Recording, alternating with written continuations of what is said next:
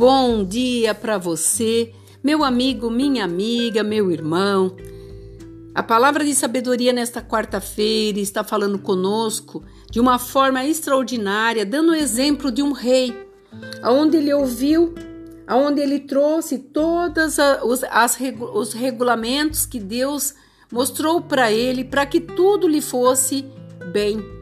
E aqui em 2 Crônicas 31, versículo 20, está dizendo assim: Assim fez Ezequias em todo Judá, fez o que era bom, reto e verdadeiro perante o Senhor teu Deus. Em toda obra que começou na casa de Deus, para buscar o seu Deus de todo o coração, ele prosperou.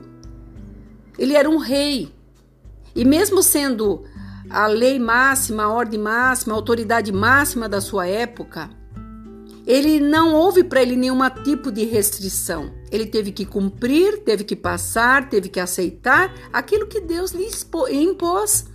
E muitas vezes nós queremos fazer da nossa maneira, do nosso jeito. Nós não temos força para nada, nós somos incapazes. Por mais que você tenha conhecimento, ter conhecimento não é ter sabedoria. A sabedoria vem de Deus. E dentro dessa sabedoria vem a retidão, vem o verdadeiro não é mais é, viver um, um mundo de fantasia, mas o verdadeiro pé no chão. E quando nós estamos com Deus, tudo que é bom, perfeito e agradável pertence a Ele. E na palavra dele, quando você crê na palavra dele, ele diz que aonde você colocar a planta dos teus pés, ali o Senhor te dará por herança. Então eu não sei o que você está hoje querendo esperando, mas aqui, para esse rei ser mais próspero, ele teve que ser muito bom, ele teve que ser reto e verdadeiro perante Deus. Porque muitas vezes nós achamos que enganamos Deus, mas Deus não se engana e não se deixa enganar. No Salmo 139, ele diz que mesmo antes que falemos qualquer palavra, ele já sabe do intuito do teu coração. E aquele só prosperou em toda obra que ele começou, ele foi próspero, ele foi abençoado, porque ele obedeceu os mandamentos e buscou a Deus em primeiro lugar. E quando você coloca a Deus em primeiro lugar, as demais coisas virão consequentemente, porque Deus é aquele que designa para você a tua vitória ou a tua derrota.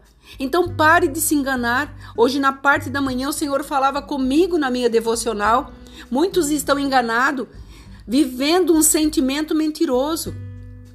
E o sentimento de paz nos traz para nós tranquilidade quando nós deixamos que tudo aquilo que nós precisamos, o Senhor nos dará a resposta. Por isso, faça o que é bom, o que é reto. Você não pode ser próspero e abençoado fazendo, deixando as coisas para trás. Amanhã eu faço, depois eu resolvo. O amanhã estraga, o depois se esquece.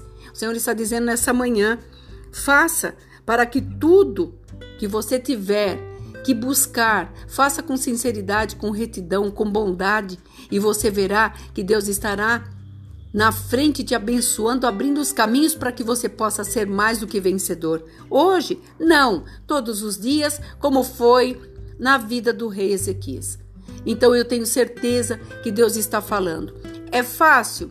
Não, é impossível? Não, porque temos um Deus do impossível para resolver tudo aquilo que nós não conseguimos fazer. Que você tenha nesse dia essa reflexão, faça o melhor para que você consiga sobressair, sair na frente e Deus te dando essa vontade de sempre ser vencedor.